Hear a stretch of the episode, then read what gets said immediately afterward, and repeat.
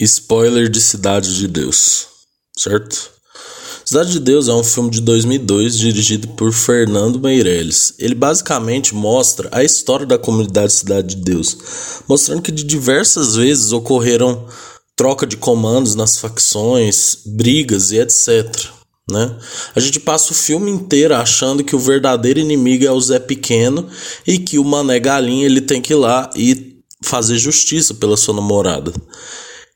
Esse principal embate se dá naquele final do filme, onde as duas facções se encontram e o fotógrafo Buscapé está no meio das duas facções. Bom, há de fato uma troca ali entre as duas facções, onde quase todo mundo morre e sobra apenas o Zé Pequeno. Nesse momento a gente fala, bom, Zé Pequeno vai ser preso pela polícia, né? Ele vai ser preso e vai cumprir sua pena numa penitenciária. Eis que o próprio fotógrafo Buscapé consegue flagrar o momento que a polícia solta o Zé Pequeno.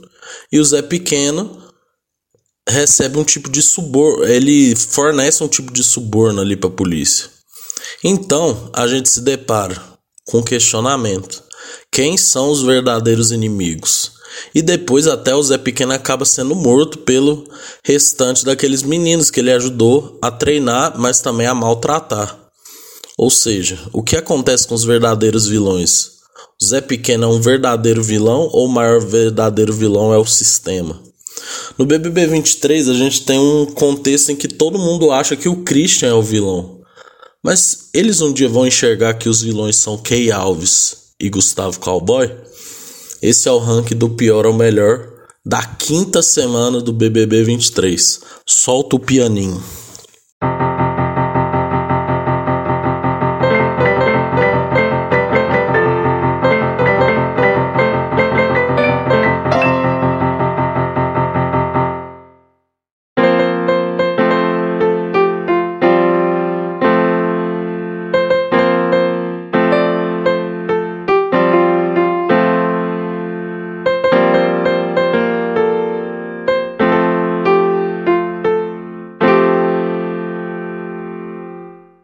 Meus amigos, hoje é dia 18 de 2 de 2023, às 11h15. Meu nome é Ulisses, aqui do podcast Jovens Idosos, arroba Jovens Idosos Cast no Instagram. Me segue também lá no arroba Ulisses com Y, underline S Silva, que lá eu posto umas gracinhas, umas coisinhas maneiras, entendeu? E é isso. Bom, vamos aqui pro, pra uma semana bem agitada de BBB, né? Na terça, a Paula foi eliminada, né? Uma coisa que eu já tinha falado que seria injusto, porque ela estava dando o seu entretenimento, principalmente com a história que ela gerou com o Christian ali, né? De toda aquela coisa dela chorar tal, e ela ter feito também o jogo duplo. É, e ontem, né? O ranking aqui já estava pronto, porque eu geralmente monto ele sexta de manhã. Mas aí tudo mudou quando o Bruno Gaga decidiu apertar o botão. Né? Então, Agora temos 17 participantes, certo? Então vamos lá, em 17 ele, Fred Desimpedidos. É impressionante como o Fred Desimpedidos está cada vez mais montado, né? Se mostra mais montado para o BBB. Ele já entrou com coreografia pronta, mandou um press kit para todo mundo e lá dentro ele sempre quer aparecer nas situações em que já está tudo definido. Ou seja, ele esperou todo mundo esculachar o Christian para ele chegar por último e começar a falar com aquela sua voz esganiçada, aquele sotaque paulista insuportável, é, coisas que todo mundo já tinha falado.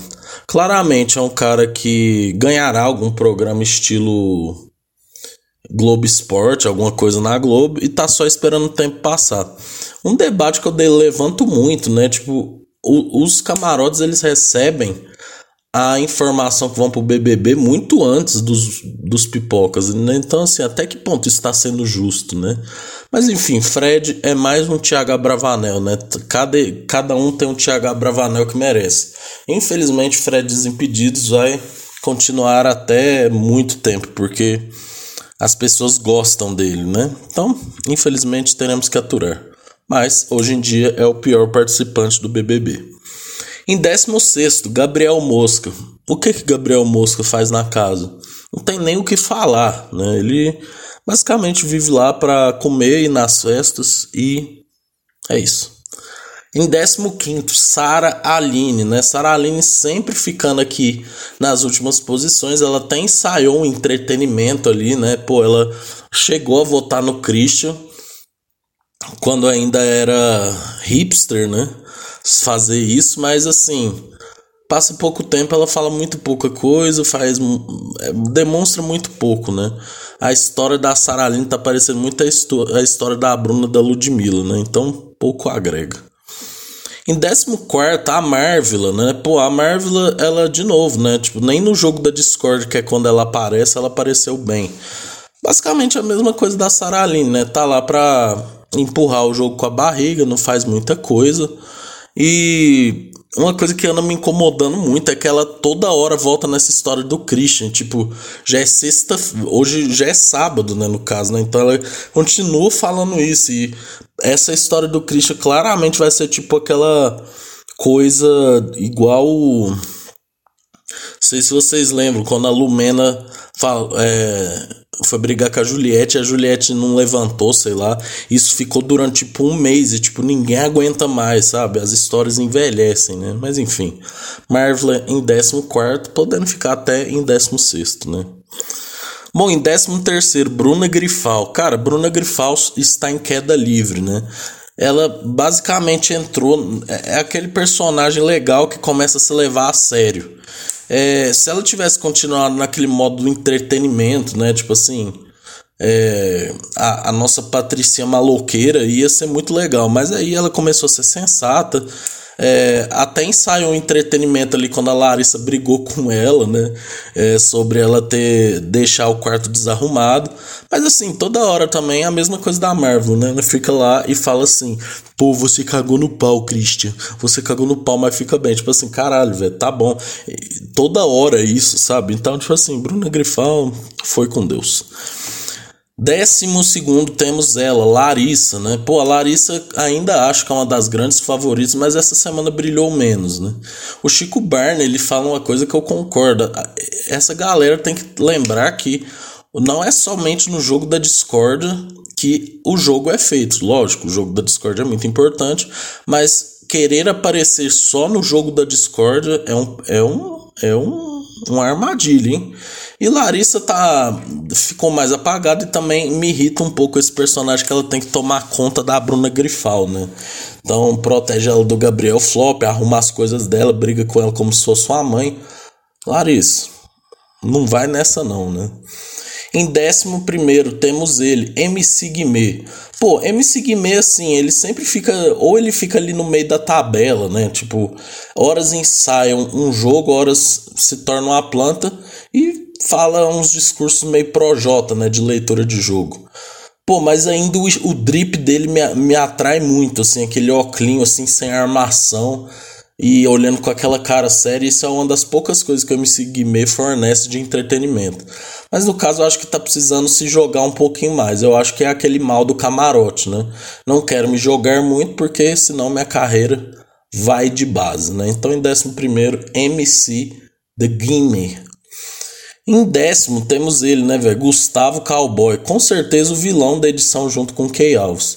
Por que eu coloco ele em décimo? Porque para mim ele é mais uma marionete da Kay Alves do que de fato um vilão mesmo, né? Ele tem aquela voz irritante, é chato, vem com papo chato. Mas assim, não podemos negar que ele, de certa forma, movimenta as coisas, né? Tipo, junto com a Kay, né? Tramando esses planos maléficos, né? Então, assim, é um que eu acho que quando for pro paredão, a chance de sair é grande. E é chato, né? Mas manifestou aquela famosa frase, né? Tipo assim, nossa, eu me formei em direito, mas tenho muita dificuldade de ler. Simplesmente Gustavo Cowboy, né, velho? em nono, ó, o telefone tá tocando. Só beber uma água aqui.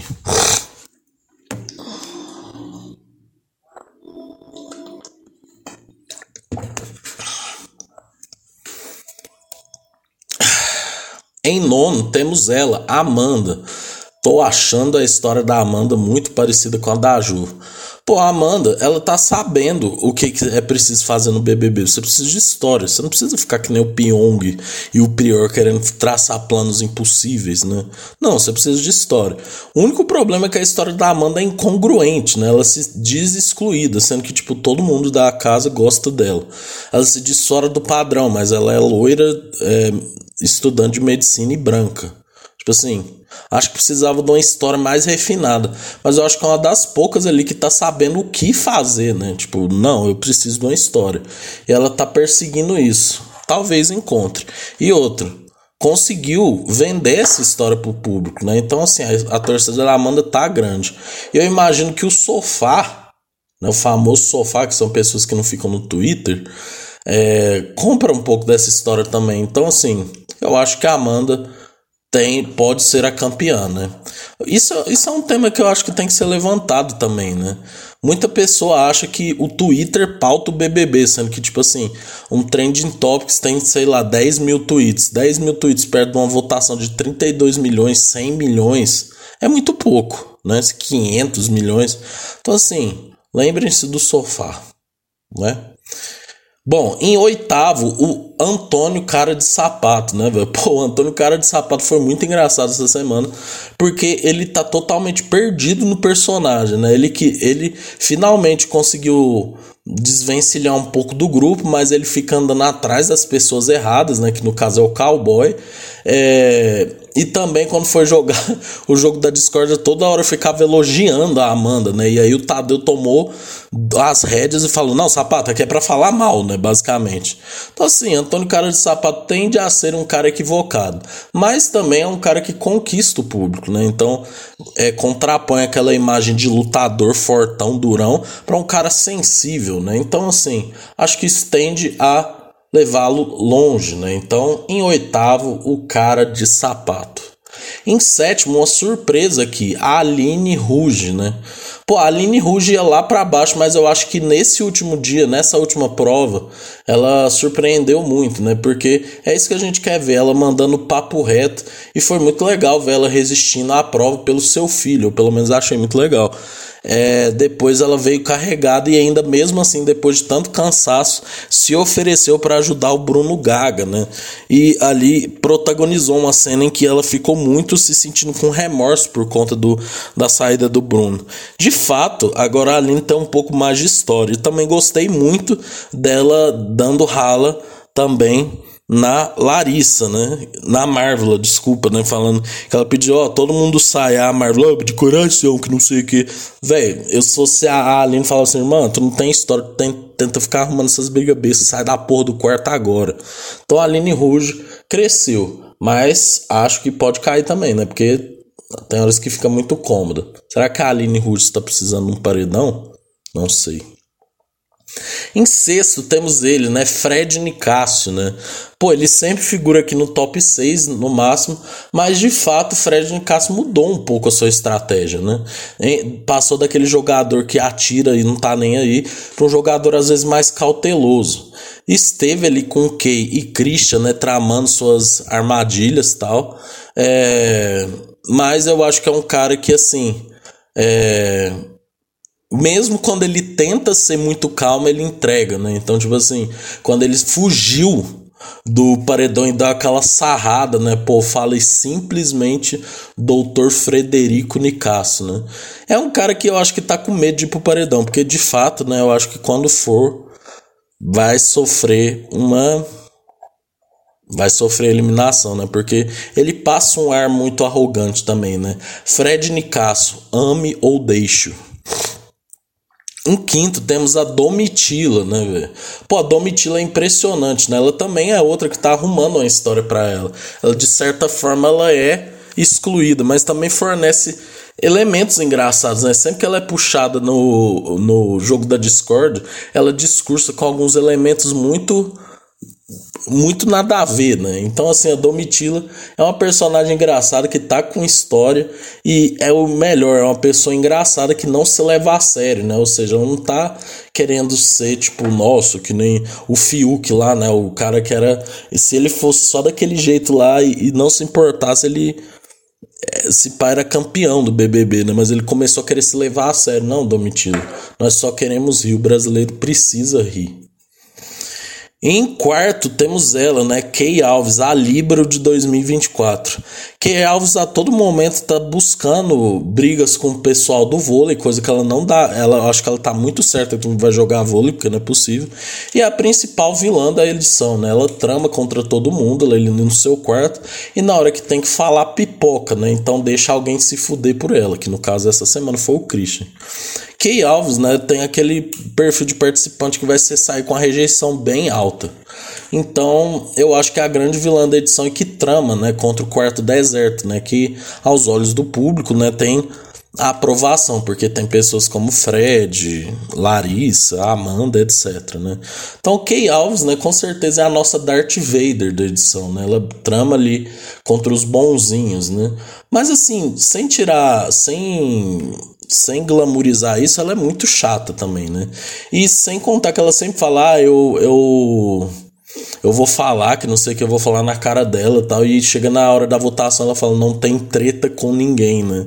Simplesmente Key Alves, né? E aí ela chega no jogo da Discord também e não fala nada também de relevante. Então, em quarta, equivocada Key Alves.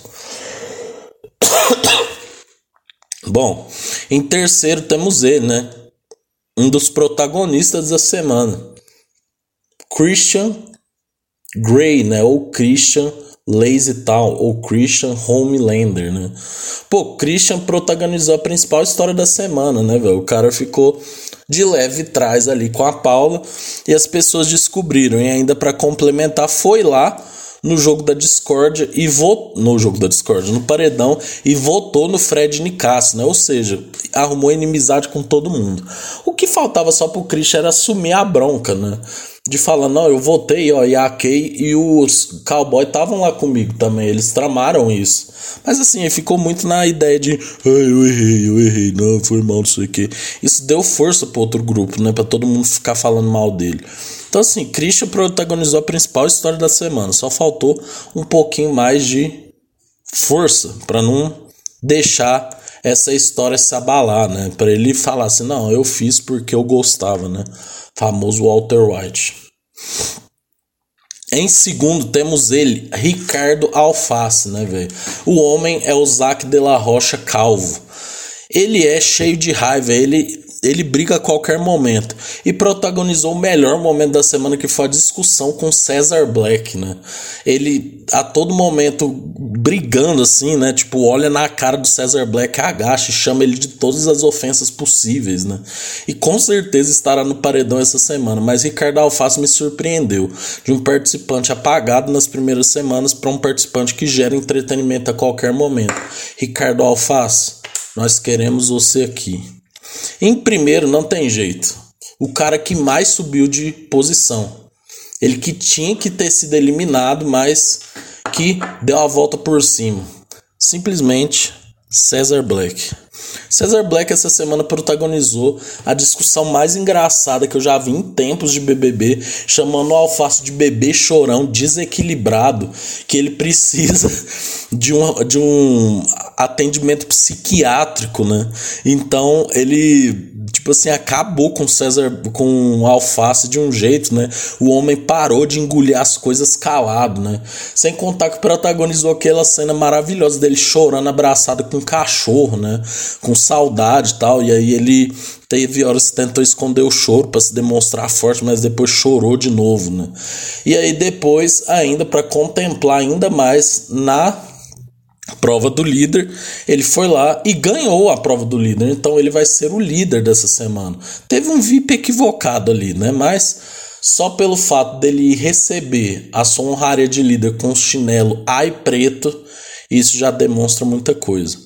Esse BBB de agora até agora tá muito bom, viu? Edição cult, né? Tipo assim, edição mais baixa do que os outros anos.